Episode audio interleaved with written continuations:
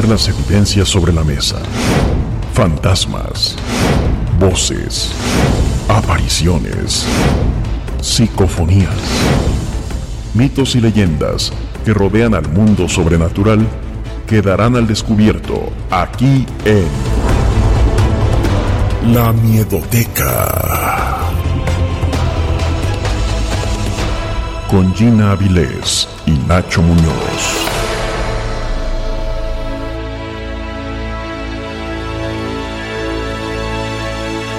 Desde la Ciudad de México para todos los peludomaníacos que nos escuchan en algún lugar del mundo, esta es una emisión de lo insólito y de lo que no tiene explicación lógica. Relatos, vivencias y experiencias que tú nos quieres compartir. Bienvenidos. Soy Gina Áviles. Hola, ¿qué tal? ¿Cómo están? Buenas noches. Gracias por acompañarnos en este podcast donde vamos a platicar de lo increíble y también de lo sobrenatural. Porque de lo que es natural en todos lados se habla mucho. Yo soy Nacho Muñoz, agradecido con Dios y con ustedes porque juntos tendremos una noche de misterio. Queremos tu participación a través de las redes sociales, Facebook y YouTube, Miedoteca.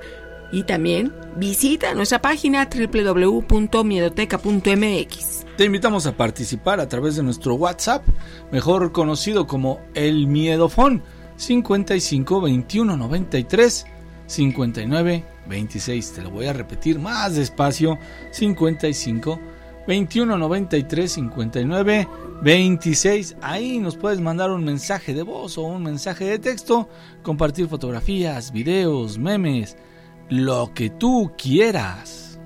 Saludamos a los primerititos en llegar en Facebook. Juan Garcés alzando la mano diciendo fui el número uno. Sonia González, Osvaldo Reyes, nuestro jefe de grupo allá en Carolina del Norte. Néstor Reina, Víctor Acevedo, Chama Guadiana y su mami Raquel. Lisi Borjón, Yola Velázquez Venegas, Pablo Beltrán, Leti Álvarez, Mayra Hernández, Pilar Valle, Gerardo Rosario. Todos listos y dispuestos a escuchar relatos espeluznantes. Estrellitas a cargo de Osvaldo Reyes. Claro que sí, te estamos esperando. Y por supuesto mencionaremos a los primeros en llegar de este lado, Maribel Pineda, mi amiga Irving Van, también Melvin Puente, David Núñez, King of Hueco, Liga Alid, Guadalupe Samitis, J22 Galleta, Ángeles Cedillo, mi querida Fanny HM, Sara Foster, Antonio Sustaita, Jesús Guadiana, Pili Valle, Oscar Díaz, Berito B, y también está Gabriela Fernández, y también David Núñez, por supuesto, Ángel de la M y María Elizabeth Borjón. Espero no haberme saltado a nadie. Claro, y vamos a comentar acerca de los chuleles y también de tus experiencias que quieras compartir. Exactamente, vamos a con un audio y saludo a mi querido Miedo Team, a Pat Gómez, Juanito Arcos, Lucita Arellano, mi querida Eri Rojas, Marco López, Erika López y el Carlos Solvera. Audio. Saludos a todos, buenas noches. Saludos, amigo. De este ladito, el, el talibán. Ay, hijito, eres tú. Y vamos con rumbo a la ciudad del Paso, Texas. Bien, amigo. Este. Con respecto a lo del tema, mi abuelita decía que no era bueno hacer ataduras y también lo he escuchado por parte del, del maestro Eric Sohan dice que no hay que hacer ataduras al, al, al plano físico. ¿ah? Te voy a platicar por qué. Porque mi bisabuela, yo le decía abuelita porque yo me crié con ella. Entonces, eh, ella era una persona muy sabia. Ella nació como en 1890 y no sé qué, porque realmente nunca supimos su edad, pero ella platicaba que en el pueblito donde ellos vivían, en Aguascalientes, sí. hubo una familia pues, que eran humildes. En ese entonces, antes de la revolución o en la época de la revolución, pues todo era a base de mucho sacrificio, igual que hoy en día, ¿verdad? pero antes se veía más. Entonces, decía que hay que ser siempre responsables a pues a lo que te toca en la vida, ¿no? ¿Por qué? Porque existía esta familia que era, pues eran dos niñas, la esposa y, el, el, marido, el, el, marido una persona muy trabajadora. Y siempre que llegaba a su casa, pues no había, no había comida, las niñas estaban desatendidas. Entonces, una mujer muy desobligada. Para esto, con el paso del tiempo, la mujer fallece. Entonces, pasan los días y al cabo de una semana el señor siempre pues ya no estaba su esposa y a sus niñas las dejaba en la casa. Pues ahí cuídense mis hijas y todo. Entonces dicen que veían llegar una perrita y la perrita llegaba a la calle y se metía entonces el, señor se empezaba a fijar que todos los días ya había, cuando llegaba del trabajo en la casa había comida, las niñas estaban limpias, bañadas, toda la casa mm. estaba limpia. Y les preguntaba a las niñas, ¿quién vino, mis hijas? Las niñas decían, vino mi mamá y los hizo de comer y todo. Su mamá, y segura, pues así pasaron los días y, y, la, y la semana, semana y media, 15 días, y el señor pues intrigado. Entonces, ahí platicas con el cura. El cura le dice, mira, haz como que te vas a trabajar y te subes arriba del techo de tu casa y esperas a la persona que, que es la que está este, haciéndose pasar por su, la mamá de la niña, ¿va? Entonces, pues este hombre, ya nos vamos, ya me voy, mijas. Cuídense, mis niñas. Y pues el beso y todo, ¿verdad? Lo, de un padre, lo que hace un padre pues responsable. Y el señor este se va y casi como que se, se va a trabajar y se sube a la azotea. En eso llega la perrita que veían llegar la gente y se mete. Entonces escucha que empiezan a gritar a las niñas, mamá, mamá. Era la mamá. Y cuando esto sucede, platica mi abuelita que el hombre se va con el cura. Entonces inmediatamente dice, oiga padre, pues llegó una perrita y las niñas gritan que mamá, mamá, ¿qué está pasando? No vente. Entonces regresaron a la casa y entrando, ahí estaba exactamente la esposa, la que era esposa, el padre le dijo, no vengas a hacer lo que en vida no hiciste. En el poder de Dios y todo, aventó el, el, rezo indicado y todo y le dijo que ya, no la quería volver a ver ahí. Y, la reprochó, pues la mandó a, a que pues, rindiera cuentas con San Pedro. Entonces, por eso decía mi abuelita que no era bueno ni ser desobligado en la vida, ni hacer ataduras. Espero que les haya gustado el relato. Un poco pausado, pero para que le entiendan y no los escucho tan a prisa. Saluditos a toda la gente de La Mano Peluda. Saludos, amigo, muchas gracias. que le dice, no hagas lo que no hiciste en vida. Pues sí, pero ves nada más que extraordinario. Eh, esa carga emocional, de que tienes una responsabilidad con unas pequeñas que todavía están chiquitas, no hay quien las atienda, no hay quien las cuide por necesidades de la familia que se tienen que ir a trabajar y todo, ¿no? Y ella, aún después de muerta, venía a cuidarlas, un remordimiento, Gina, tal vez. Sí, algo que los tiene sobre todo a los papás atados cuando son los hijos pequeñitos, sobre todo a las mamás.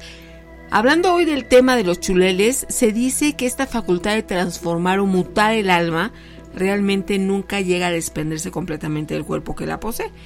Todo lo que puede pasarle al animal en que se transforma el chulel también le acontecerá a la persona poseedora del mismo, de tal manera que si el chulel animal es herido, la persona aparecerá con una herida cuando vuelva a su condición, humana.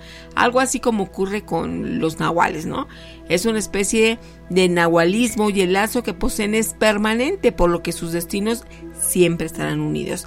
hay tres tipos de chuleles.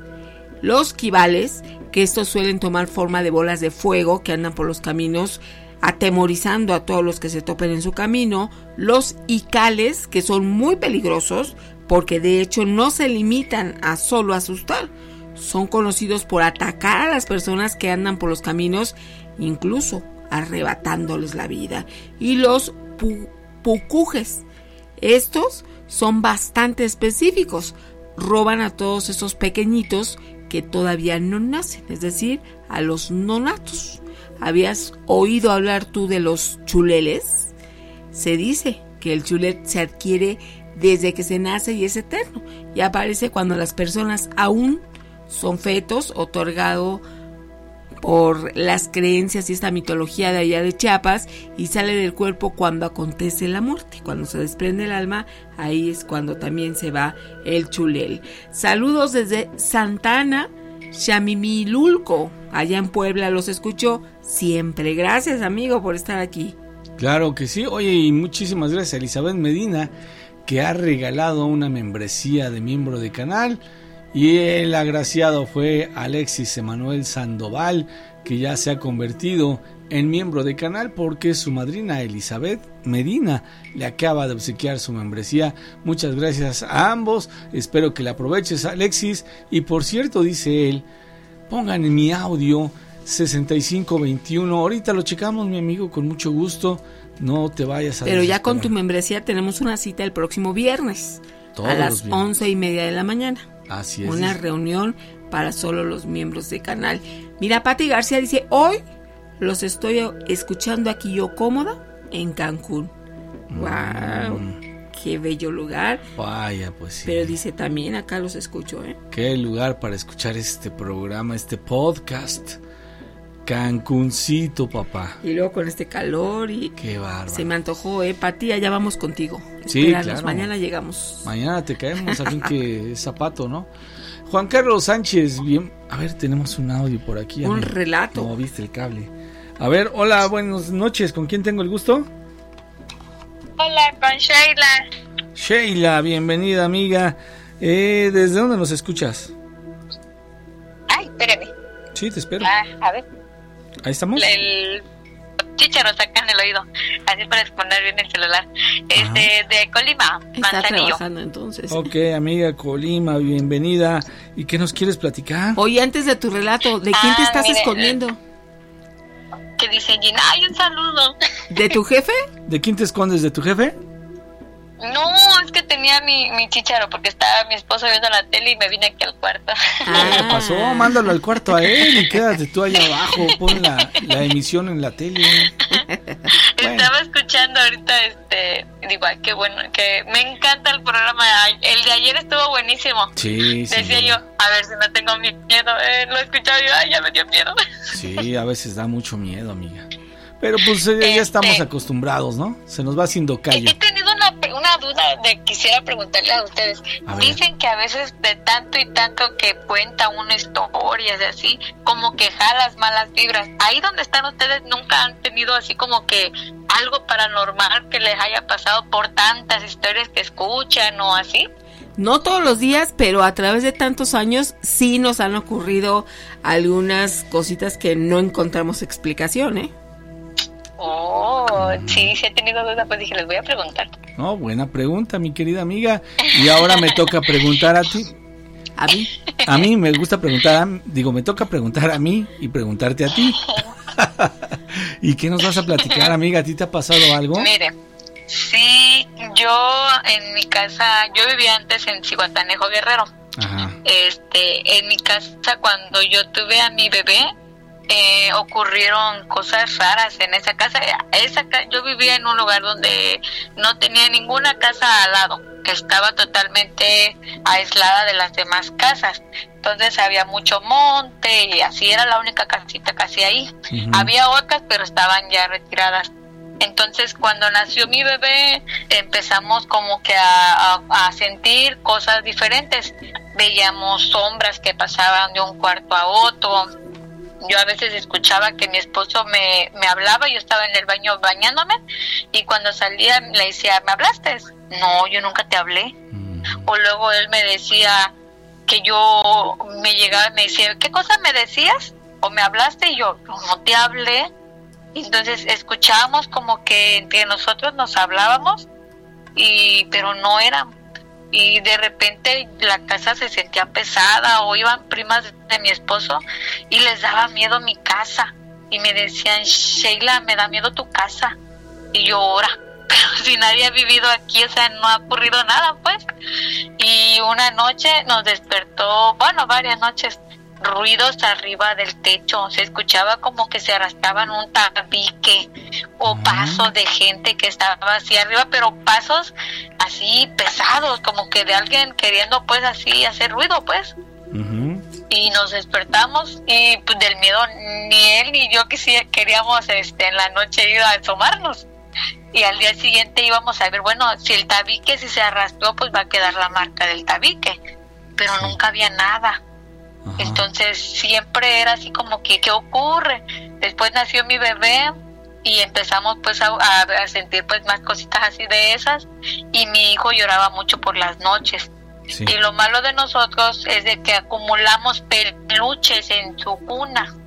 Mi bebé dormía en, en la misma cama, pero la cuna estaba pegada a la cama, no sé si las han visto. Ajá. Y en su cuna tenía muchos peluchitos. Entonces, en eso mi hijo lloraba en las noches, se levantaba chillando, gritando, y en una de esas se despertó gritando y llorando y empezó a aventar los peluches en una esquina de un ropero. Empezó justo en esa esquina los aventaba. Y no, y no, y empezaba, él ya hablaba más o menos, se le entendía, y empezaba a gritar un montón de cosas. ¿Qué tenía ya dos años? Sí, más o menos ya tenía dos años. Y en eso yo le decía, cálmate, no hay nada, que empezamos a decir, ay, ahí está, y me molesta, y, llorando, no quiero jugar, y así, y yo, ora. Y en eso, pues uno dormido, entre sonámbulo y de, de, dormido y despierto, creo que fue mi esposo agarró y se paró y dice, que no hay nada. Y se asomó debajo de la cama, yo hasta me quedé, se asomó, se asomó, y, y, y me dice, no hay nada, ya ves, no hay nada, duérmete. Y al día siguiente dije, oye, ¿qué valor tuviste para haberte asomado debajo de la cama? Yo andaría con miedo. Y en eso contábamos pues que el niño no dormía bien y nos decían que podían ser chaneques o así, porque como está chiquito y luego tenía peluches, este, quieren jugar con él. Entonces nos decían, pon unas tijeras abiertas debajo de la, de, la cama del niño, o que una escoba, o cuando dormía igual el niño no podía dormir, no, en la hamaca, yo lo, yo allá es mucho de la hamaca, entonces este, en la hamaca igual el pobre no podía dormir, se, se espantaba, o de repente soltaba el llanto, y me decían, ponle la camisa más sudada que tenga tu esposo y pónsela ahí a él, que, que duerma con la camisa o ponle una escoba y lo hacía y créanme que se dormía, no se despertaba. Y oh. ya después una señora que nos había dicho que era como bruja, que, que era nahual o algo así, no sé, era, era bruja la señora.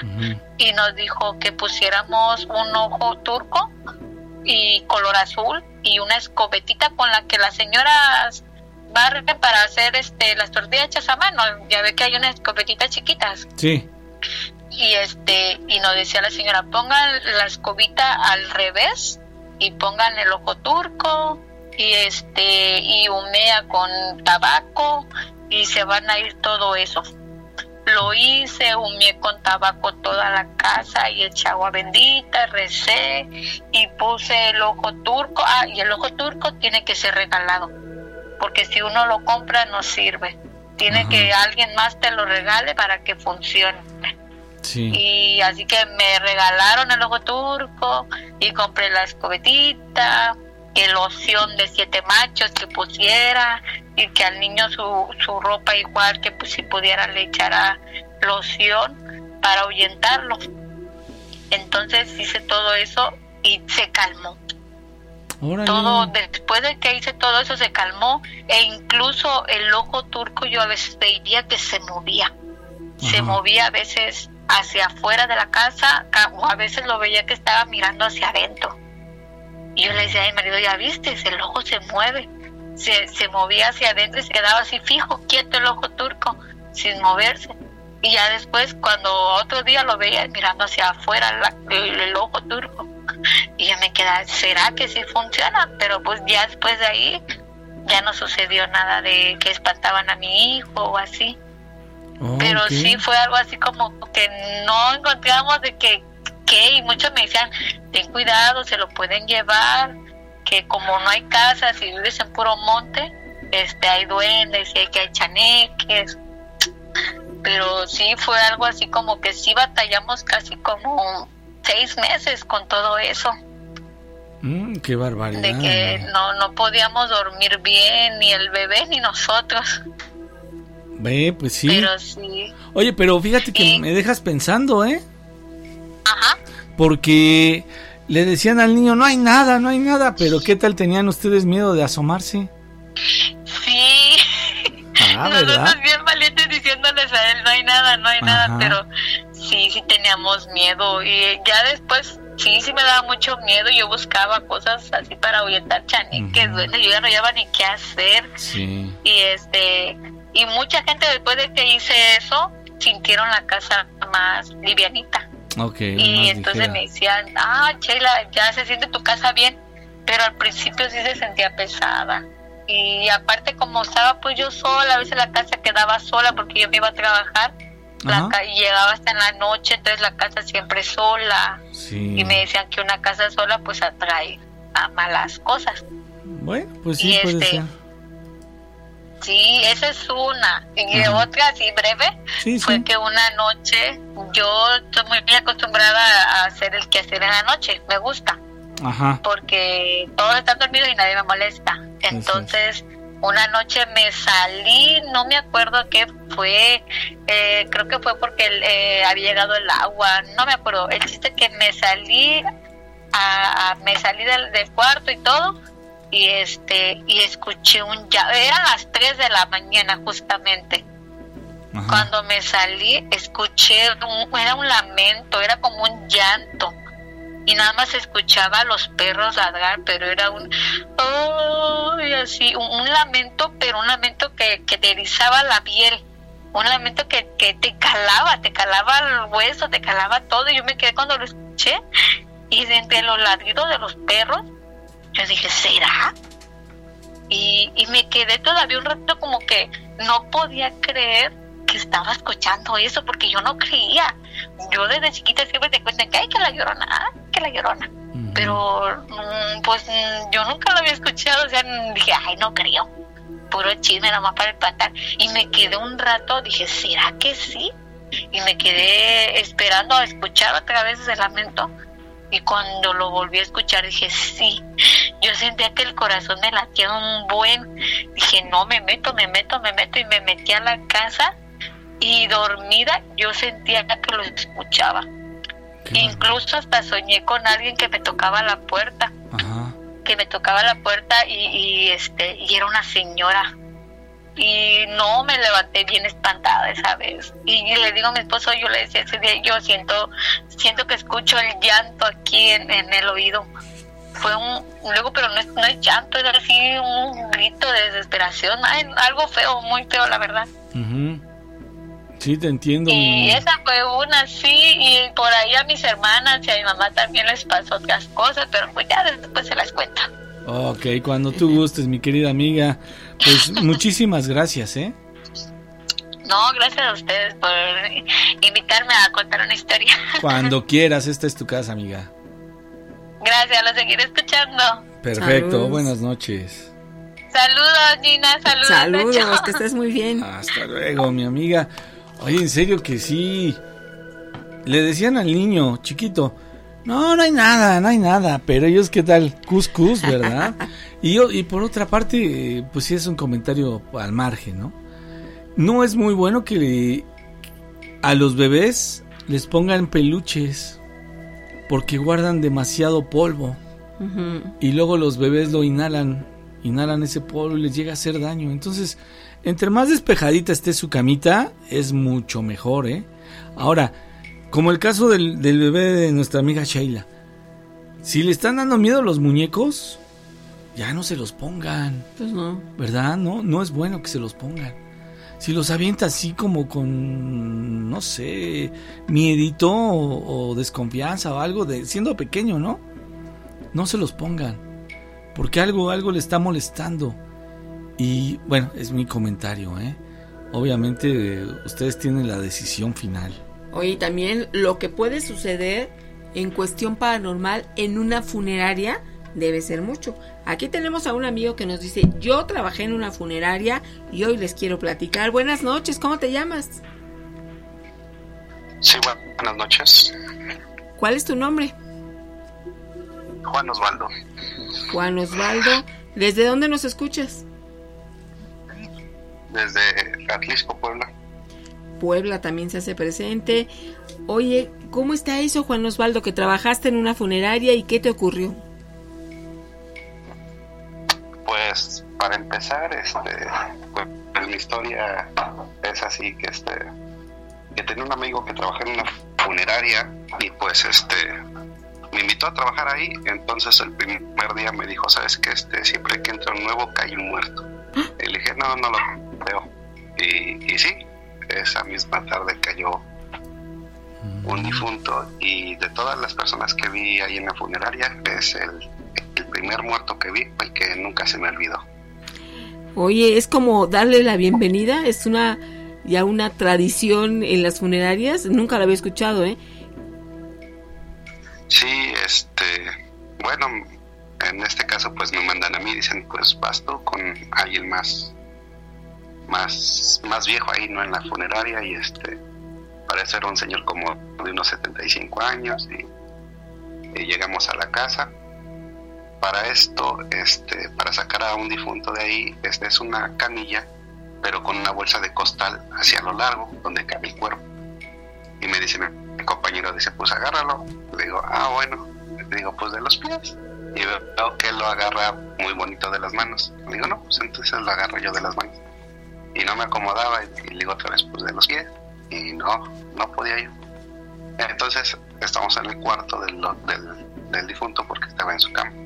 Entonces tuvimos que cerrar la puerta para que no vieran cómo lo agarrábamos. Entonces, por última vez lo agarro yo de las manos y el de los pies. Y a la hora de levantarle, levantarle yo las manos, mi cara está cerca de su cara y abre la boca y me queda ese olor de muy feo que hasta la fecha no se me olvida. Y este lo metemos, lo metemos a la bolsa esta de cierra, que tiene ahí un cierre para que no lo vean las demás gentes. Lo sacamos, nos vamos a la funeraria. Entonces ahí pues se prepara al difunto. En ese entonces, pues como yo era nuevo, pues no me dejaron estar ahí.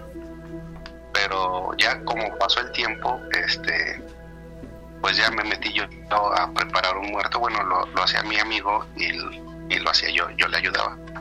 Entonces para esto al muerto, este, se le quita toda su ropa, pero antes de quitársela, le decimos que este que es nuestro trabajo, que si le azotamos la cabeza sin querer, o, o, cualquier cosa, pues que nos perdone, que es nuestro trabajo y que estamos haciendo lo mejor para que quede el difunto.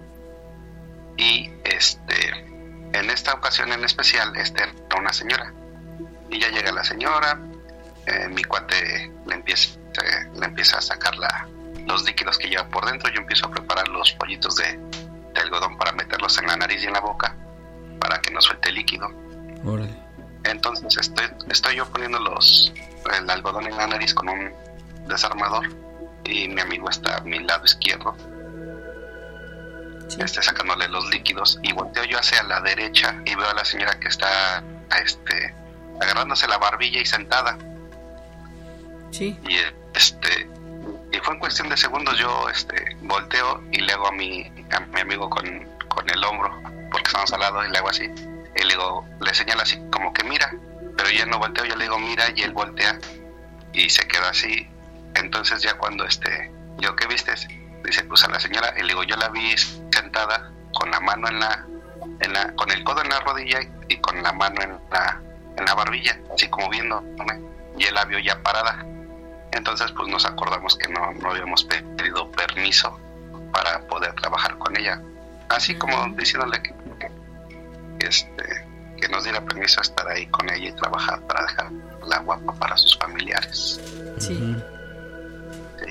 Muy bien. Entonces, este, esa fue una, otra, pues como trabajamos 24 por 24, pues yo me iba a descansar a mi casa y me llaman, ¿sabes qué? Cayó difunto y ya regreso y le digo a mi amigo, ¿qué pasó? Dice, no, pues una señora. Ya se arregla, eso fue todo normal y ya la dejamos y me dice mi amigo, no, me traía dinero, le digo, ¿a poco? Dice, sí, era una señora humilde. Entonces, pues aquí la gente del pueblito se trae, no sé, este un pañuelo con su dinero y la señora lo traía atado a su a su falda y dice que le quitó la falda y aventó la, la ropa, pues porque la ropa se, se tira. Sí. Este, y escuchó las monedas y, este y pues las agarró, pero pues no no le pasó nada así sobre algo sobrenatural que le haya pasado esa noche. Pero sí nos ha tocado que no le revisan bien las bolsas y llegan con dinero. O a veces la gente sí quiere que se les ponga joyas.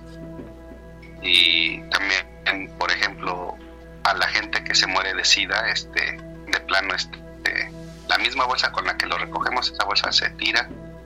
Bueno claro en, la basura que es especial. Y se sella el ataúd y ni siquiera lo pueden abrir los familiares cuando hay una persona que se muere con sida. Ah, ok. Mm.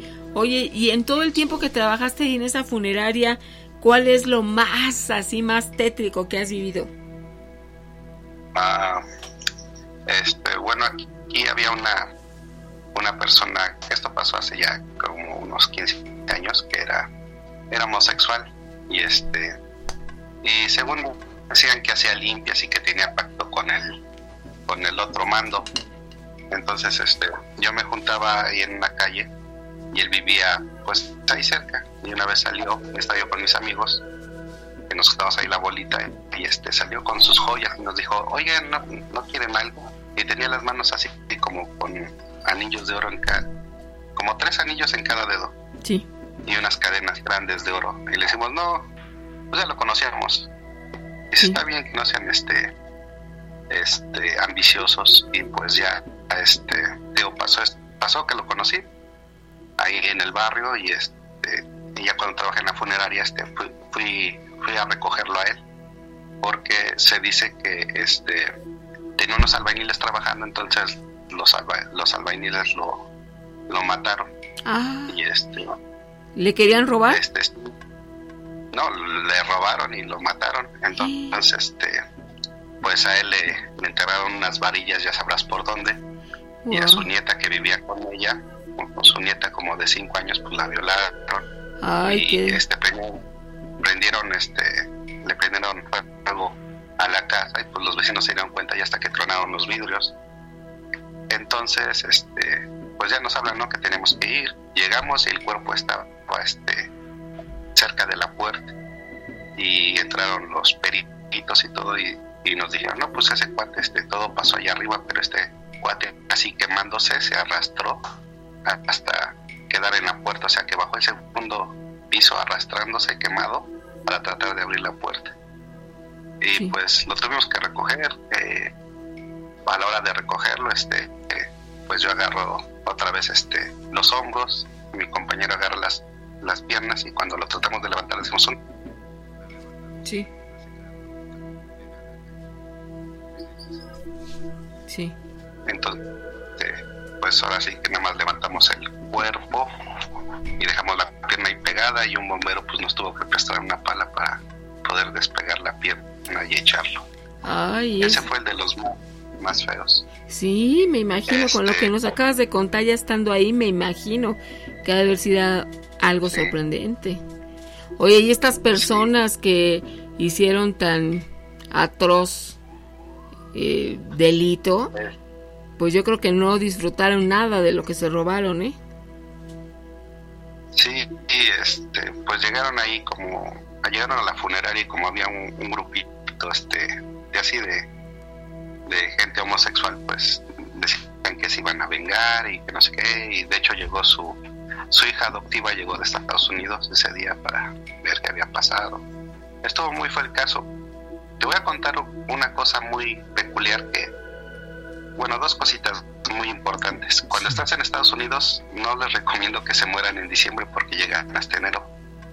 ¿Cómo crees? Porque ah, He, ido, he ido a recoger este, bueno, cuando trabajaba fui a recoger un cuerpo que se murió, bueno, se murió esta persona ahí en Estados Unidos en diciembre y, lo tuvimos hasta enero, ya que como salen de vacaciones los gringos, ya mandaron el cuerpo hasta enero, pero la oh. única diferencia es que ya, hacen este, te sacan todos los órganos y te llenan con acerrín, casi casi nada más mandan el puro cascarón. Y este y sí lo fuimos a traer al aeropuerto de la Ciudad de México.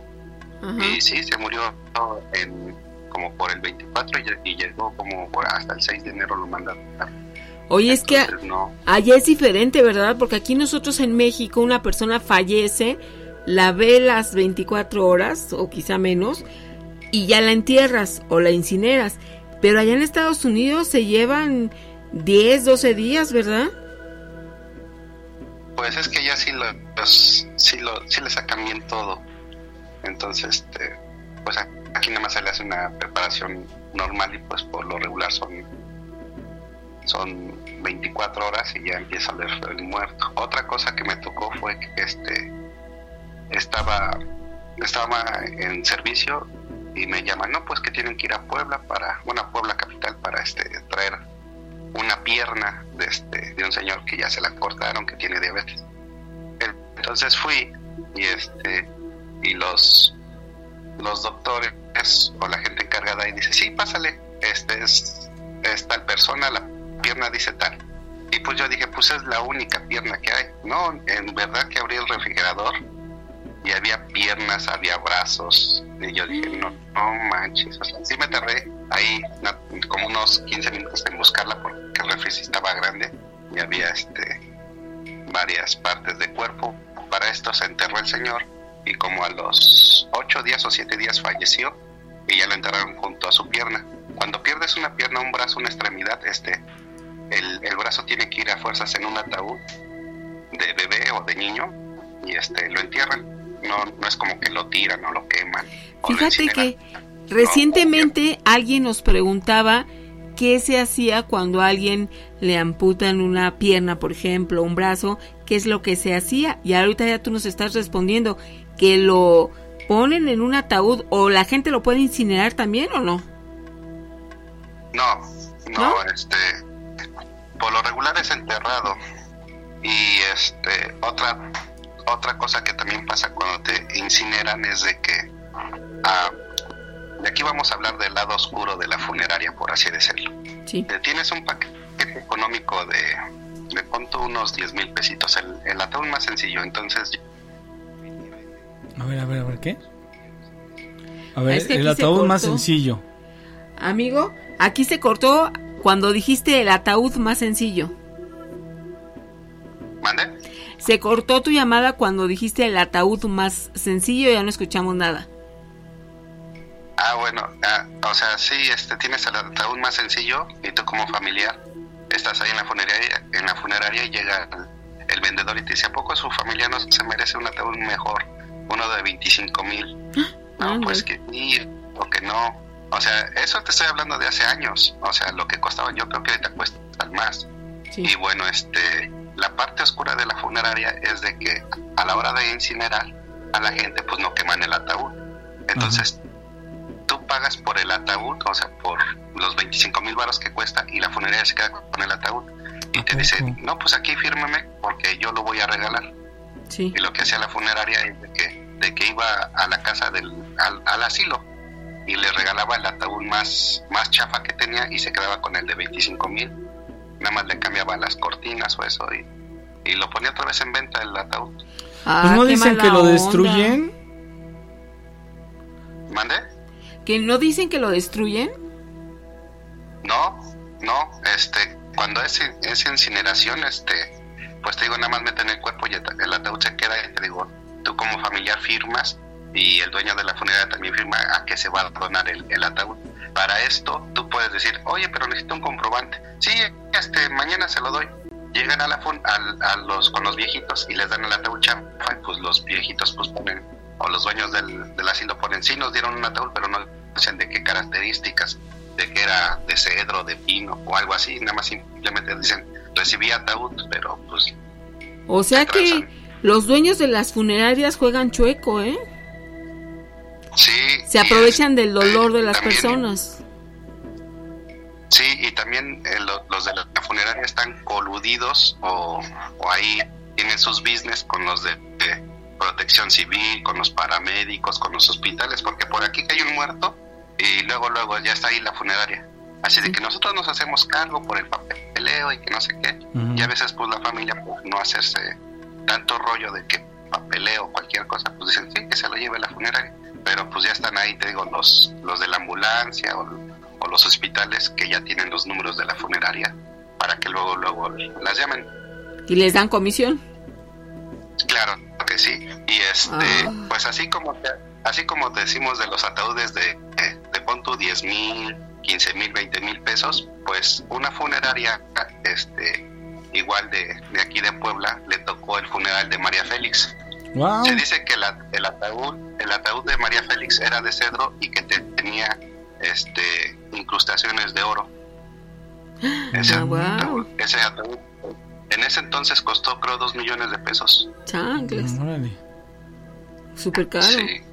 Oye, también dicen que el de José José, ¿no? Tenía eh, alguno- algunas aplicaciones de oro, pero también el problema es que ya estando en el cementerio hay personas que se dedican a estar robando, ¿verdad? Estos ataúdes.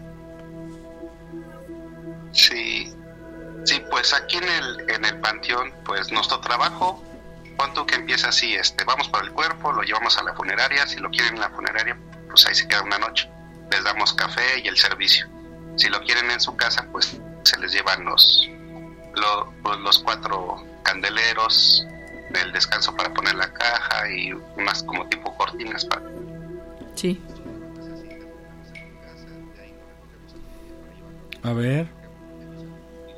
panteón y hasta ahí acaba nuestra chamba pero un- una vez ah, se supone que había acabado nuestra chamba llevándolo al panteón pero no había la gente esta que se encarga de llevar a los muertos entonces nos lo cargamos entre el co- compañero y yo nada más entre dos personas al difunto y créeme que casi lo tiramos porque Pesa mucho. nadie más nos ayudó Sí. Es que algunos pesan mucho, ¿verdad?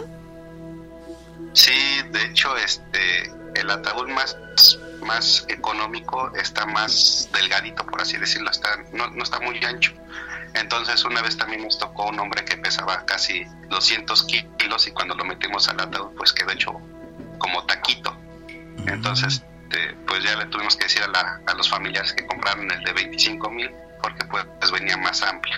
El ataúd, de hecho, este, ese día nos tuvieron que ayudar siete personas para subirlo a la tipo este, es como un tipo lavadero donde se baña el cuerpo y se le saca todo lo que se le tenga que sacar y donde se le cambia. Pero O sea, que. ¿A todos los cuerpos los bañan? Sí, excepto a los de Teo que mueren de sida o, o de plano están muy quemados, pues no, esos ya nomás se echan a la caja y, y se sella con clavos. Pero en general, cuando llega una persona con su familiar, bueno, que ustedes lo recogen, el procedimiento es que literalmente no los bañan, ¿no? Sino me imagino que los lavan, Los nada más, ajá. los les echan agua. Ajá, así es, los, los, pues prácticamente los bañamos porque también el pelo a veces el, se les ensucia porque prácticamente ahí en la plancha están desnudos. Este, Pero les pues, ponen jabón. digo yo, sí, este, jabón, gel o spray para el pelo, dependiendo de del tipo de persona, se les maquilla igual y se les pintan los labios. Y este, pues digo yo ponía el algodón en la nariz y en la boca. El problema de que cuando se morían con la boca abierta, pues ya les ponía yo el algodón, pero la bronca era cerrarla. Entonces entre mi amigo y yo, ahí nos tenías empujándole la quijada para que cerrara. O cuando mueren con la boca cerrada, la bronca era abrirla. O sea, la abríamos con unas, unos fierritos especiales y hasta tronaba la, la boca cuando se la abríamos. ¿Y para qué se la abrían? Pues para meter algodón, porque el, la cosa esta que se les echan en, en la panza, por así decirlo, les deshace los órganos por dentro y suelta vapor. Entonces, por eso más que nada es para que el líquido no se salga por la boca. A ver. No se vea tanto el algodón, se les pega con cola loca para que no, Yo había escuchado que en algunos casos también la cosen, ¿no? Pues no, por lo regular ocupábamos cola loca este, y, le cerrábamos los labios con cola loca, pero oh. no, no, no usamos eso de coser las bocas. Oye, ¿te ha tocado que no los podían vestir y les dicen, ay, permítame vestirlo para que su familiar ya los encuentre muy guapo o guapa y entonces ya podían cambiarlo? Este, por lo regular, el pantalón o el vestido pues es normal, ¿no? Lo que sí es la camisa es que la cortamos por la parte de atrás. Entonces la cortamos por la parte de atrás y se las ponemos como si fueran así, este, pues, como una bata. Ajá.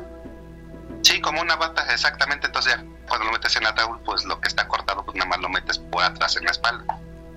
Ah. Es así como sea para poner una camisa.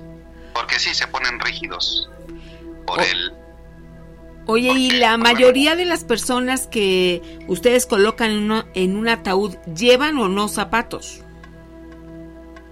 Eh, eso depende de la familia y del lugar donde estén acostumbrados, porque aquí, pues, o sea, el familiar nos trae todo, todo, todo, zapatos, calcetines, todo, todo, todo nos trae la ropa que ellos quieren con la que se vayan. Incluso cadenas o anillos se los ponemos, pues igual si no los da el familiar se los ponemos. Pero llegan a, yo punto que vamos a un pueblito, entonces en el pueblito tienen la, la costumbre de poner unos guaraches como, como tejidos, pero así como de, de hilo o mecate, por así decirlo. Entonces le quitan los zapatos y le ponen esas chanclas. Este, pues bueno, yo también he tenido familiares difuntos, claro, ¿va? Entonces, este, pues igual les ponen las chanclas. A un, a un sobrino que tenía le pusieron una, una rama de, de rosa con espinas, la pusieron, le pusieron tortillas, hasta le pusieron agua. Yo no sabía y decía la más viejita, de, bueno, que era su abuelita de, este, decía que era para el camino. O sea, le pusieron rosas, tortillas y agua. Sí, el, un palo de rosas, una rama de rosas así como de un metro. ¿Y esa para qué es? No sé, creo que le sirve como bastón o algo así y este, y te digo, fue lo que nos dijo la señora y pues la señora pues ya ha de tener como unos 80 años. Mm, y nos dijo eso, Oye, ¿y nunca te tocó que sabemos que es como reflejo que un cuerpo puede incorporarse quizá, pero que de repente te puedas espantar porque se mueve? Claro, este, pues te digo, cuando mi amigo pues metía esta como tipo aguja que se les mete,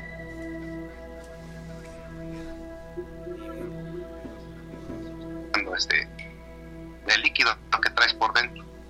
Y este pues sí a veces como que movían la mano o algo pero pues era natural. La, la bronca aquí es cuando los familiares van a, este a la a cremar al difunto entonces nada más dejan entrar una persona. Para esto la, la sala de cremación es punto igual otro lavadero pero con ruedas como de, de vía de, de, ruedas de tren así de metal. Y, un este, riel. y sacan ese como carrito y te ponen ahí. Con todo y zapatos y ropa, porque en sí si quemaras un cuerpo desnudo, pues no hace mucha ceniza, pero ya cuando lo quemas con zapatos y ropa, pues ya hace un poquito más de ceniza. Entonces, este, pues nada más pasa un familiar, oiga, es su familiar, sí, nada más para que sepa que sí es la persona adecuada y que van a hacer sus cenizas. Ya entonces lo reconoce, ¿no? Que sí, no meten ahí en ese como carrito tipo lavadero que tiene llantas, lo meten. Son dos sopladores los que, los, lo que ocupan aquí este, uno en los pies y otro en la cabeza, y pues los prenden, ¿no? O sea, cierran la puertita, lo prenden, y pues sí, escuchas quejidos o como tipos gritos, pero es lo mismo, ¿no? Por lo mismo de que tienes aire adentro todavía, entonces es lo que hace que sean los ruidos o que el cuerpo se, como que se siente o se, ajá, como que se medio se levanta, pero es por lo mismo del calor de que se está quemando. Mira, Anselmo Insunza nos dice que se les abre una arteria de la pierna y le ponen un líquido. ¿De esto tú sabías? Te aquí como la preparación es más básica, nada más se le saca los líquidos que tiene y se le pone un líquido especial, pero cuando ya se, se trata de la embalsamación, que es lo que lo, con lo que lo mandan los de los Estados Unidos, embalsamarlo ya es este ponerle agujas en los eh, en las arterias y sacarle realmente todo toda la sangre y sacarle realmente digo todo todo, todo este los órganos riñones y así este y dejarlo así digo nada más el puro cascarón y relleno de, este ya sea de algodón o acerrín. Entonces así dura más el cuerpo. Pero la preparación básica pues nada más es lo que se les echa aquí en la funeraria digo nada más duran por lo regular este 24 horas y ya se tienen que enterrar. Pero si pides eso de embalsamado pues ya te cuesta más porque puedes traer el cuerpo hasta 8 días y no huele feo ni nada porque ya no tiene líquidos y no tiene órganos. Oye, entonces, basado en tu experiencia, cuando un familiar llega y dice, oigan, quiere este ataúd, que nosotros lo vamos a donar, pues caro, pero nosotros lo donamos, o quiere este que es más baratito, tú nos recomiendas pedir el que sea más baratito, ¿no? Eh, bueno, lo que les recomendaría en este caso es de que no es por hacerle publicidad a la funeraria porque ni siquiera la voy a nombrar, pero sí que, que se acerquen a las funerarias y compren los paquetes, porque hay, hay funerarias que tienen paquetes así de que pagas ahorita y si tu familiar se muere dentro de tres meses lo ocupas y no importa lo sigues pagando a lo, sigues pagando a pagos que es cada mes o cada 15 días. Entonces para allá vamos todos entonces pues, problema siempre va a haber siempre va a haber hasta el día que te mueras. Entonces pues si ya dejas pagado tu, tu terrenito y tu, y tu cajita pues qué mejor pues sí, porque sale mucho más barato, ¿eh? Que a la hora de que sucede de imprevisto y te lo dejan, pero súper caro. Sí, y este, bueno, esta funeraria este, tiene paquetes en forma de que no nomás estás tú como, como dueño, sino que puedes dejar a otras tres personas como dueño. Pon que vas, de, vas tú y tu esposa o tu esposo y firman, ¿no? Somos los dueños del ataúd y del terrenito. Pero en el accidente se mueren los dos, entonces ¿quién reclama? Pues entonces por eso es que el contrato es como para cuatro personas más que pueden aprovechar ese, ese ataúd o ese terrenito. Pero siempre cuando la, la persona esté viva, este, la mera dueña, pues diga, no, sí, yo autorizo que, que mis familiares lo ocupen. Pero si en dado caso de que tú mueras y eres el dueño del terreno, pues los demás familiares puedan ir a decir, sabes que este se murió, ya aquí están los papeles y ya. Pero sí, yo les recomendaría eso, que, que de una vez vayan acercándose a una funeraria, porque pues por allá vamos todos. Claro. Mira, José Ortega dice, la vara de rosa es para que se defienda en el camino hacia Dios según la creencia. También nos está diciendo Mabel, es para defenderse en el camino como si fuera un látigo. Rebe nos dice, la rosa es para la dulzura en el camino. Y Luz Elena dice, eh, hasta donde yo sé las varas de rosa se les pone a los menores de edad y unas sandalias de yute tejidas. A los mayores se les ponen tres monedas en las manos. ¿Y las monedas para qué será? Eh, pues buena pregunta. Y todo está basado en las creencias de la familia, ¿verdad? Como nos está diciendo nuestro amigo Juan Osvaldo, que es depende de lo que la familia decida, ¿no? Porque estuve ahí, pues créeme que vi desde, desde bebés hasta personas adultas. Muy que- triste, Que ¿verdad? mueren, o sea, nadie tiene realmente la vida comprada para decir, mañana voy a hacer esto, no, pues no. No, lo único seguro que tenemos todos es que vamos a morir, ¿no? En algún momento. Oye, nos encantó platicar contigo, Juan Osvaldo. Sí, ya por último, este, nada más quería contarle esto, como mi trabajo era 24 por 24, pues me quedaba solo en la funeraria y pues me decía mi amigo, no te espantes, eh, güey, luego se escuchan este ataúdes o que, que se A ver. azotaban los botes de basura o los ataúdes y yo me iba a asomar y nada, o sea, todo, todo normal, pero sí, sí se escuchaba, sí se escuchaban cosas. Ok, te ibas a asomar y todo tranquilo. Sí, pues prendía yo la luz y pues la luz automática se prendía de todo, de todas las, las salas que teníamos ahí para diferentes ah, eran como diferentes habitaciones donde podían tener a sus a sus difuntos, pero pues lógico estaban amplias. Y ahora sí ya por último, por último, este, la, la, la, el funeral más bonito que vi fue de un muchacho que era, le gustaba mucho el rock y este, y su mamá le puso este, con una bocinita le puso canciones de rock. Toda la noche estuvieron escuchando rock, están ahí sus amigos. Y bueno, se me hizo un funeral muy, muy bonito. Uy, pero también la mamá debe haber estado destrozada, ¿no? Sí, pero pues así es la vida. Claro. Y pues llegaron amigos y, familiares y te digo, están escuchando las, las canciones que le gustaban escuchar. ¿Y por qué dejaste de trabajar en la funeraria? Ah, pues me fui a vivir a la Ciudad de México, entonces, este... O sea, no fue por miedo, porque te sentías incómodo, sino por otra circunstancia. No, este, miedo, pues no. Y pues todos dicen, oye, ¿qué valor tienes de trabajar en la funeraria? Pero... ¿Pero qué? En la morgue. Ah, los que trabajan en la morgue, sí, tienes razón. Ajá, valor ellos, porque una vez este, nos dijeron, hay un, hay un difunto ahí, y fuimos al panteón y ahí estaba la morgue. Entonces este, llegamos y créeme que este cuate estaba, estaba este, con el cerebro de una persona, viendo de qué murió, o si por ahí fue el golpe, y lo tenía ahí en la mano y se estaba comiendo su, su, su pan de dulce y su cafecito y yo dije, ah, no manches, este sí tiene, tiene más valor que uno, porque el tiene atol en las venas. Se hacen como fríos, yo creo, ¿no? Insensibles. Insensibles el cuerpo estaba abierto del ombligo hasta el pecho, así abierto en canal y se le estaba sacando los órganos y lo estaba viendo así de que no, pues este de aquí no y aquí no y, y me tocó justamente cuando estaba con el cerebro en la mano y con su cafecito y yo dije, bueno, venimos por él, dice ahorita, espérame, ahorita te lo entrego y pues ya le metió otra vez el cerebro, lo, le puso la tapa del, del cráneo, lo cosió y ya que no sé, órale, ya pueden llevárselo. Uy.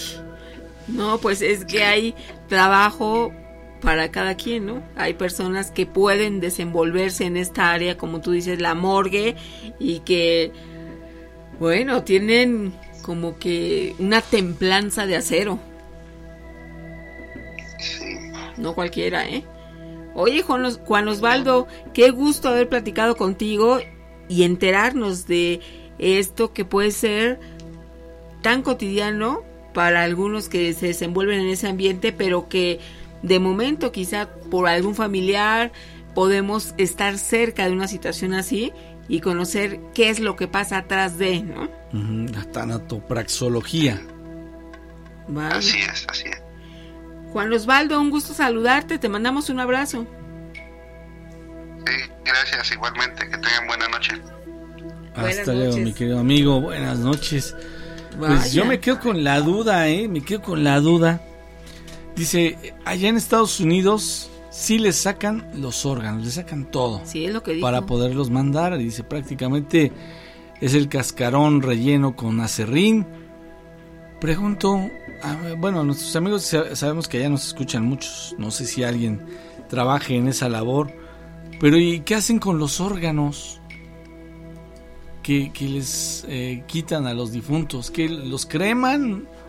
Yo pensaba que cuando amputan una pierna, un brazo, un órgano de alguna persona, eh, que los cremaban. Pero es que dice que no. Que los sepultan, ¿verdad? Dice. Pero entonces em, ocupa un lugar como si fuera un, cuerpo. Eh, tú tienes un contrato con una empresa que dice, usted puede poner aquí cuatro gavetas, puede poner este cuatro eh, es un servicio para cuatro personas y si tú sepultan tu pierna, tu brazo, lo que sea, ocupa un lugar o cómo será la onda? Yo creo que sí, ¿eh? Mira, buenas noches, soy Eli Murillo, soy de León, Guanajuato y mi esposo Quique Villa es de aquí, de Guadalajara. Todos los días escuchamos el programa. En la semana pasada hablaron de la casa de los perros y me emocioné. Ya tenía tiempo diciéndole a mi esposo que me llevara. ¿Y qué creen? Ya fuimos y me encantó. Muchas felicidades por su programa y un fuerte abrazo. Ya les mando unas fotos de ahí cuando fuimos a visitarlo. Y mira, escuchó en el programa Nacho y dice, oye, suena interesante. Ya le dijo a Quique, se puso las pilas y Quique la llevó. a la casa de los perros. Muy bien, Quique.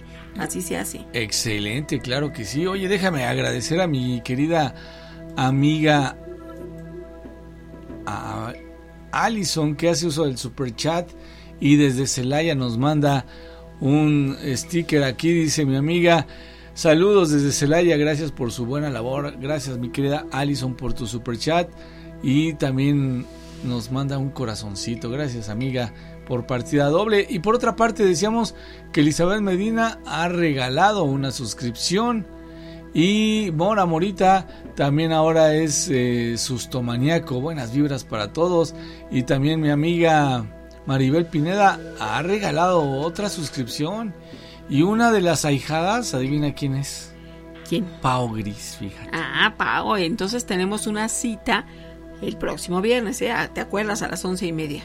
Ah, sí, sí, es que no está dando clases, ya ves que ella da clases por las mañanas, mi amiga. Pero no, suspende la clase. dejas esa clase a un lado, por favor. Y... Les dices que tienes algo importante que hacer.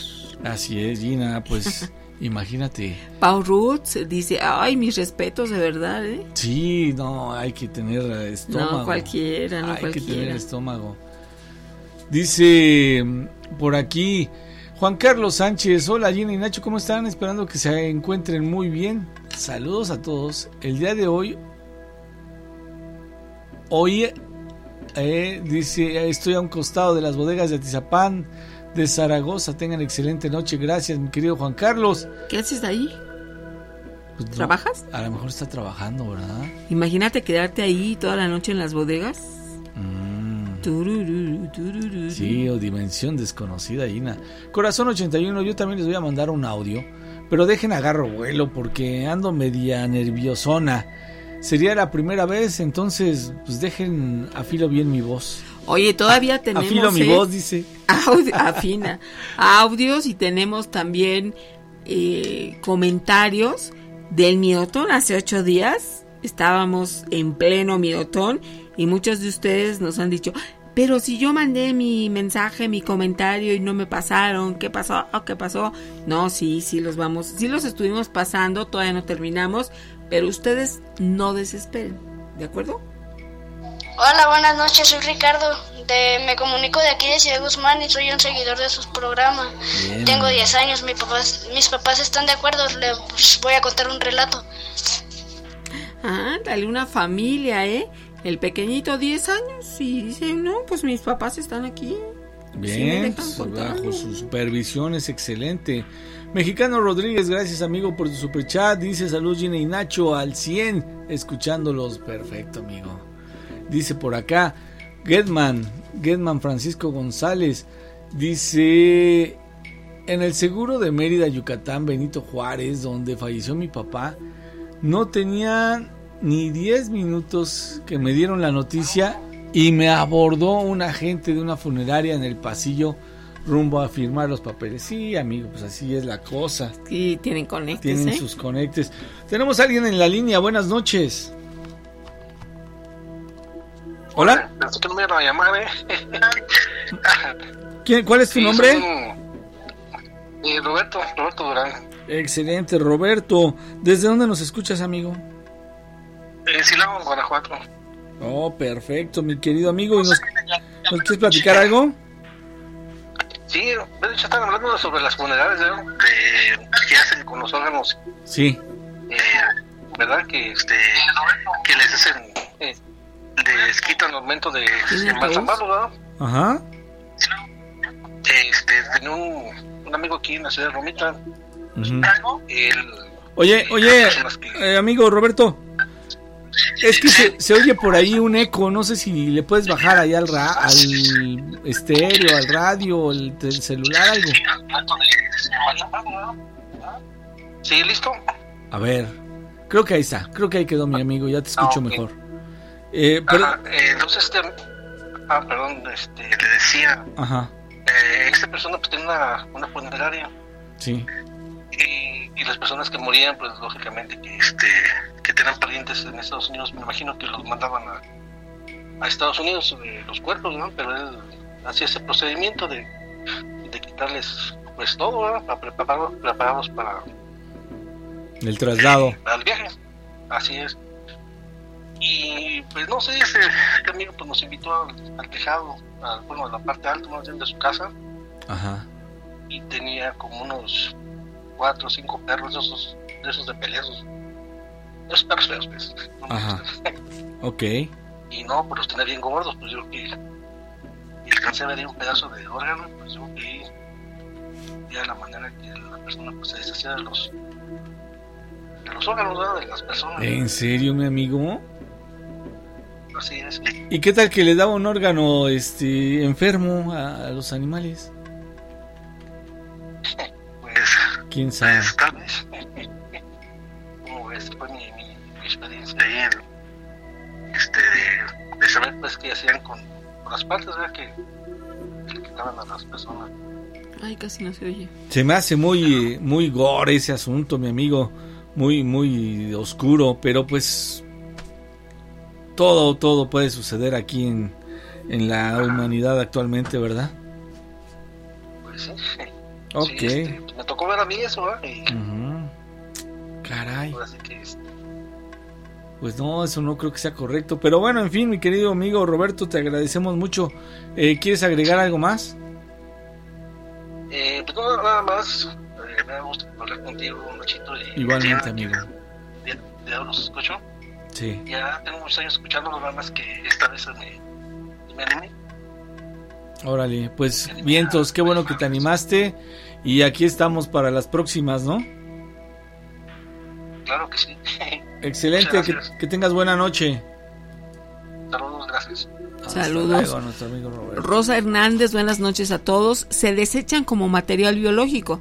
Las partes amputadas pierden ser pérdidas en conjunto con arreglos de funeraria que posteriormente serán cremados. Esto se hace previamente a ser operados, pero generalmente los hospitales tienen empresas donde los descartan como material biológico. Casi siempre se incineran a menos que haya una investigación, se conservan hasta terminar el caso. Ah, bueno, pues mira, entonces ya tenemos varias versiones, ¿no? O sea... Mm, ¿Qué nos va a tocar a nosotros? ¿Quién sabe? Hola, buenas noches, soy de Guadalajara, Jalisco. la última vez que mandé mensaje les comentaba que en la catedral de Guadalajara, eh, abajo de ella había, bueno, justamente donde está el altar mayor, abajo hay pues como unos pasadizos para poder observar eh, hay túneles, catacumbas y la entrada ya es como pública, pero pues sí tuvieron que, hace mucho tiempo sí tuvieron que hacer como algunos ajustes porque esos túneles conectaban a varios puntos de la ciudad. Mm. Eh, todo eso se relataba que era de la época de los cristeros, que muchas personas se escondían ahí, sobre todo pues los, los clérigos, las personas de la iglesia católica. Y de hecho hay varios cardenales y obispos enterrados ahí. Y, bueno, cuando iniciaron las excavaciones, se comenta que encontraron varios eh, huesos de niños pequeños o de fetos. Pues sí, de fetos. Comentaban también que eran pues de monjas que, que abortaban ahí.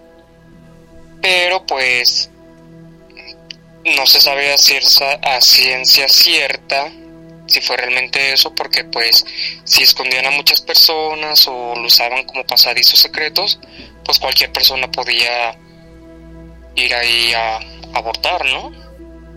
Sí, pues Pero sí estaría bien que, que alguien que sepa bien la historia nos relate. Bueno, ahí está una propuesta que si alguien sabe del tema, pues que se reporta, ¿no? Sí, sí, claro. Oye, mira, dice nuestra amiga Roxana Huerta.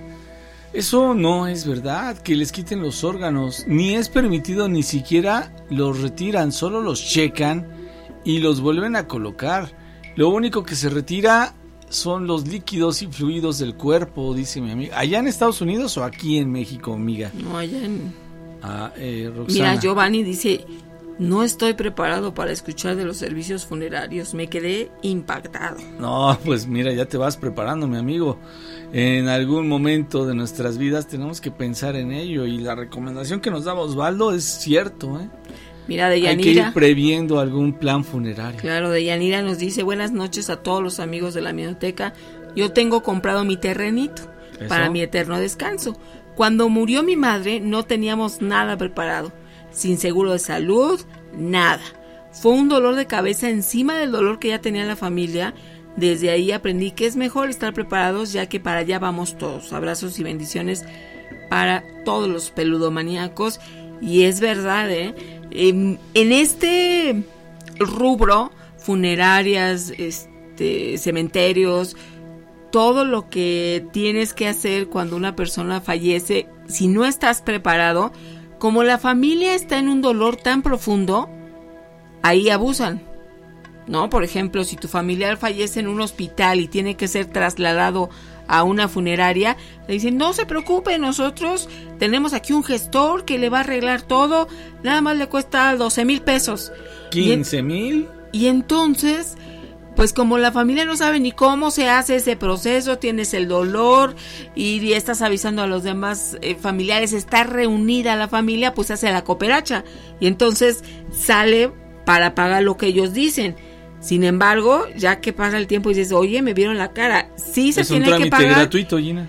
Por ejemplo, si haces un pago al gobierno, pero son pon 800 pesos en total de todo lo que tienes que pagar por el diferentes conceptos. Pero ellos te cobran 12 mil, 15 mil pesos y dices, oye, qué mala onda, ¿no? Sí, te agarran mal parado, Gina, pues eh, con tu sufrimiento como mencionas. Pero no solo eso, sino que es gravísimo, es muy, muy pesado tomar uno de esos servicios eh, de emergencia. porque te lo venden al triple o al doble, ¿eh? Si ahorita te lo venden, voy a decir una cifra, en 20 mil pesos. Cuando te lo quieres comprar de emergencia, te lo venden en 60. Sí. Es un decir, ¿eh? Porque a lo mejor eso cuesta uno normalmente, ¿no? Pero, o sea, te lo cobran al doble o al triple. Por la emergencia. Qué mala onda, ¿no? Pero así es. Maite Tortolero Gracias amiga, saludos Gina y Nacho nos manda un super chat desde San Diego, California. Gracias amiga, un fuerte abrazo para ti. Sí, vamos a seguir escuchando.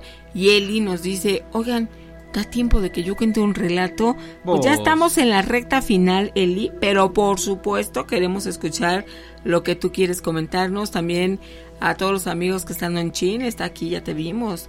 Y Samara, Rebe, eh, todos los amigos que no los vamos mencionando porque los relatos nos absorben el tiempo, pero sí los leemos y agradecemos que están aquí. Dice Dominique Ramales, una vez más pido oraciones para mi mami y para mí, ya que estamos pasando por momentos muy difíciles de salud. Gracias. Claro que sí, Dominique y tu mamita Amelia. Les vamos a pedir oraciones por las dos, Dominique Ramales Alcocer y también Amelia Alcocer. Claro, oraciones. Y no se olviden, ¿eh? mañana tenemos una cadena de oración. Están invitados los que tengan esta fe, esta convicción. Ya lo saben, el primer sábado de cada mes acostumbramos reunirnos para este efecto. Así que están invitados todos aquí en la Miedoteca, 8 de la noche, hora de la Ciudad de México. Y mira lo que dice Maribel Pineda. Yo quería que me incineraran y me dividieran en cinco frasquitos, pero después de escuchar la opinión del maestro Soham, mejor no, que me incineren y me lleven a un templo, dice. Sí, ¿para qué dividirte? Hola, buenas noches, ¿cómo, es, cómo te llamas? Hola Gina, muy buenas noches. ¿Sí me escuchas bien, perdón? Sí, yo te escucho bien, ¿y tú? Ah, ok. Muy bien, gracias. Buenas noches, Nachito, ¿cómo han estado? Saludos, amigo, bienvenido. Saludándote, ¿y cómo te llamas? Gracias. A Israel Rodríguez para servirles. ¿Israel? Nuevamente, sí. Desde. señor trailero.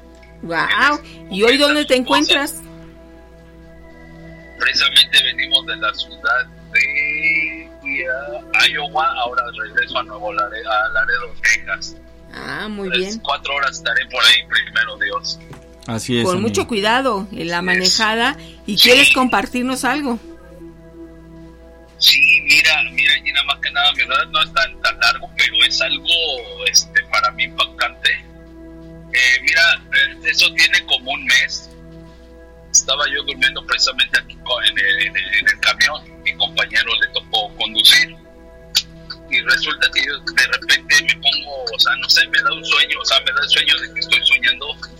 Ah, la verdad, o sea, me puse a ver y, y era el, el, el- el innombrable, ¿verdad? Lo, lo vi bien, lo vi bien, pero tenía como tipo eh, ayuda de, de como de, de- bueno, de sus demonios, eran negros, como murciélagos. Entonces, hace nada que estaba yo, este, hasta mi compañero me dijo, oye, hasta te oí que estabas quejándote y hablando, y bueno, no sé, te comenté, pero resulta que le vi la cara, este, y se veía horrible, este, la verdad, eh, de los otros no los puedo, sí los vi, a los otros sí los vi, pero no los puedo recordar, sí, sí sé que los vi a la cara y me decían, es que tú no has visto, nos manda el mero, el mero patrón por ti, y, y, este y aquí está entonces haz cuenta que era una lucha de que me querían llevar me querían llevar me querían llevar pero no no o sea no no sabía yo qué hacer la verdad en, mi sueño me quedé de pero por qué por qué me llevan y, y se asoma. En eso estaba de que ya me había agarrado el el, el- el mayor bueno digamos el diablo en este caso el diablo me me, me, me agarró. Sí. Y me quería llevar, no sé a dónde, pero me quería llevar en eso. Veo así en mi sueño, así clarito, dije, este, salió mi abuelita, perdón, Sí. mi abuelita, paz descanse, y me agarró de la mano y me dijo, no, no, a él no se lo van a llevar, yo te voy a ayudar, hijo, yo te voy a ayudar. Entonces, haz de cuenta, haz de cuenta que yo agarré, este, me levanté en ese momento, me desperté Sí. y pues, de lo mismo que estaba yo impactado del corazón, me estaba latiendo, ¿no? me levanté.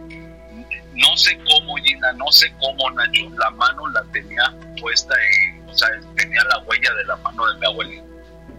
¿De tu abuelita? Me quedé. Sí, sí, mi abuelita fue la que me salvó de ese, del demonio. O sea, no sé qué me querían hacer. Yo estaba soñando, soñando que me querían llevar.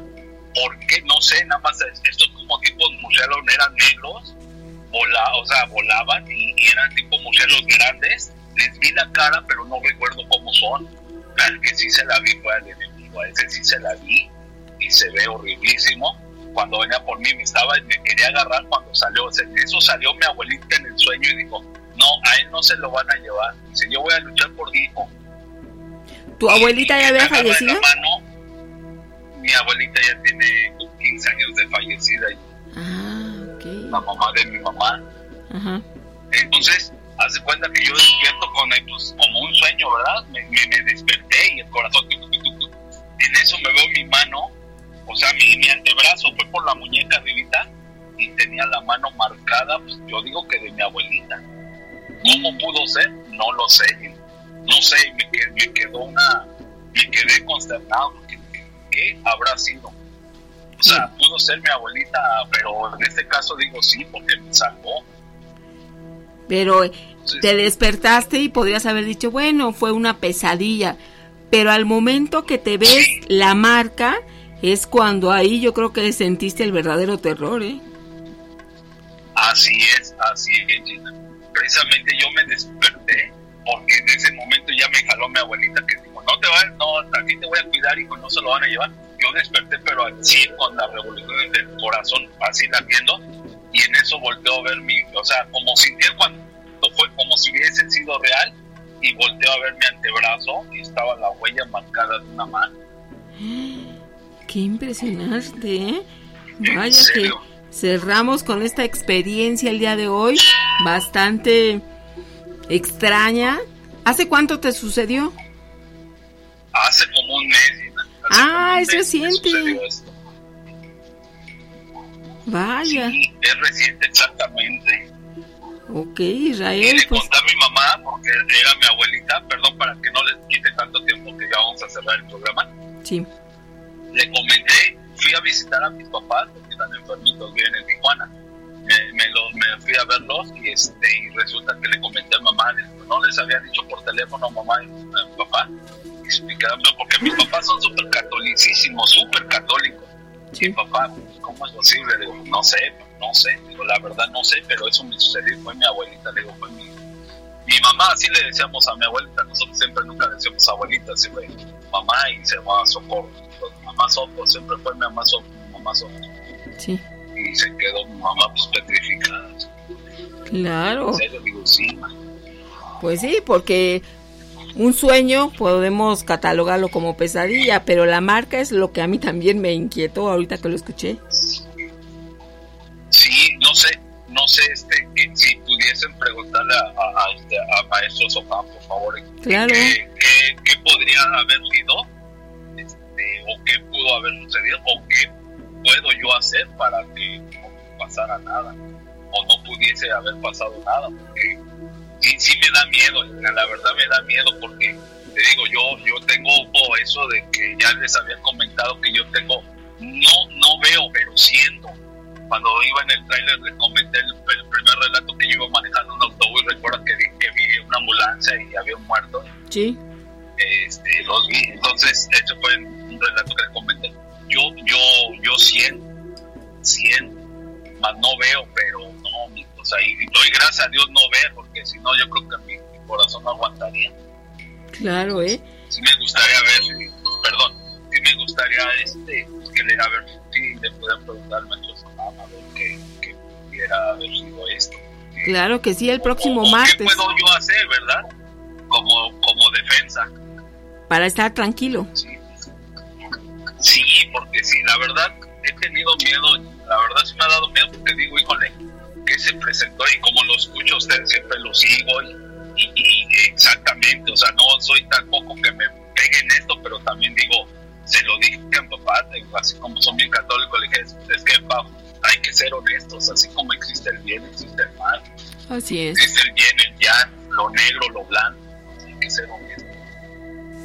Claro porque que la sí. iglesia católica ti- tiene exorcismo o este, ahí se me fue el nombre de- Liberaciones. de liberaciones porque sabemos que existe Sí. la iglesia católica sabe que existe Claro que sí, Israel. Bueno. Nosotros te agradecemos que hayas estado aquí y ahorita que vas manejando, nosotros, mira, también nos despedimos de ti de esta manera, ¿eh? A ver si escuchas. Ay, no. No, no, no me. No, Israel, vamos a editar y vamos a hacer de cuenta que apenas lo vas a escuchar, ¿eh? Ándale. Ya, ya nos despedimos. Ay, la réplica está buena. ok, Israel, que estés muy bien. un gusto y un gusto y un placer este Nachito este un gustazo este, igual Gina diario los escucho este a diario gracias a mi padre Dios y aquí estaré escuchándolos como siempre y gracias y bendito Dios por este programa también que agradecer a Dios que existen ustedes para para escucharlos para escuchar a toda la gente que hace partícipes de este este programa que Y nosotros también te gran agradecemos que estés aquí. Ah, muchas gracias. Excelente abrazo, camino. Este, cuídense mucho. Muchas gracias. y Gracias por escucharme, gracias por llamarme y que estén muy bien. Y saludos a, a todos peludomaniacos. Que estén muy bien y que tengan excelente noche. Igualmente tú. Saludos. Gracias. Gracias, Gina. Que estén muy bien. Buenas noches, Nachito. Hasta luego, mi amigo. Que te vaya muy bien. Con cuidado, maneja, por favor. Eh, ¿Qué tal, Nacho? Que ya tenemos el saludo para nuestros amigos que van en... Qué bárbara, estás en todo, mi amiga. y nosotros también tenemos el claxon para No, saludarlos y despedirnos. Lo tienes, pero si bien medido. Hoy me falló, me falló un poco, pero él, mira, bien que respondió también con su claxon. Los, los que iban conduciendo ahí han de haber dicho, ¿y ahora este? ¿Qué ¿Por le qué nos pasa? toca? Sí, sí, sí. Oye, pues qué, qué noche la de hoy, eh? historias muy interesantes, historias impactantes que por supuesto les agradecemos que hayan compartido con nosotros Y antes de irnos quiero recordarles a mis amigos, los que estén interesados, mañana tenemos una cadena de oración, primer sábado de cada mes. Ya llevamos pues más de un año haciéndolo con mucho gusto y mañana los esperamos. 8 de la noche, los que tengan esta, esta fe, esta convicción. Si tú no crees y no tienes esta fe, date la oportunidad si gustas, ¿verdad? Porque aquí el punto es que nos vamos a unir, nos vamos a unir en una sola emoción, un solo pensamiento. Así que te esperamos. También quiero invitarte ahorita terminando que juntos demos el salto cuántico al canal El Fantasma Errante.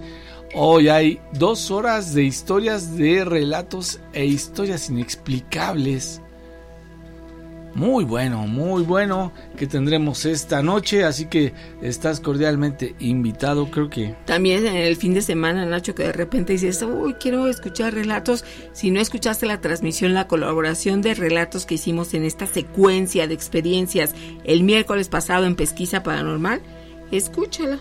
Y si quieres participar, pues envía también tus relatos y especifica que quieres que pase en pesquisa el miércoles próximo. O sea, así se llama. Es, en la mañana. Otro canal se llama Pesquisa. Ahí estamos haciendo colaboraciones. Pesquisa paranormal.